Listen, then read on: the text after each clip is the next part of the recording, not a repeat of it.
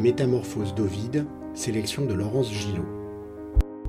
Ovide a écrit 231 histoires de métamorphose dont la grande majorité des victimes furent de simples mortels, qui d'une manière ou d'une autre offensèrent les dieux de la mythologie. Ovide étant romain, celle qu'il nous a laissé à découvrir traite donc de la mythologie romaine. Le dieu des dieux s'appelle Jupiter, sa femme Junon, son messager Hermès, Diane est la déesse de la chasse, Cupidon celui de l'amour, entre autres. Ce recueil extrêmement pédagogique est une entrée en matière très accessible. Il recense 14 métamorphoses que l'auteur a mises au goût du jour pour rendre leur découverte et leur abord tout à fait ludiques pour tout public.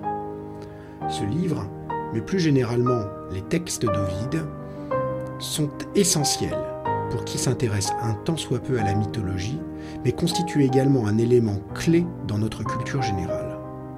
Se souvient par exemple que le mot écho fait référence à la nymphe du même nom, que Jupiter sollicitait pour détourner l'attention de sa femme Junon lors de ses nombreux batifolages.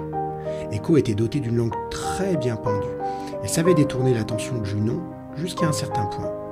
Cette dernière, folle de rage, découvrant le subterfuge, décida de punir Écho en ne lui permettant plus que de s'exprimer en répétant les derniers mots et phrases de son interlocuteur.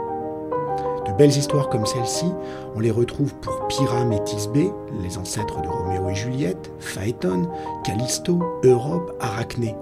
Devinez en quoi cette tisseuse ambitieuse fut transformée. Sa métamorphose sont à recommander aux petits comme aux grands, qui aiment qu'on leur raconte de belles histoires.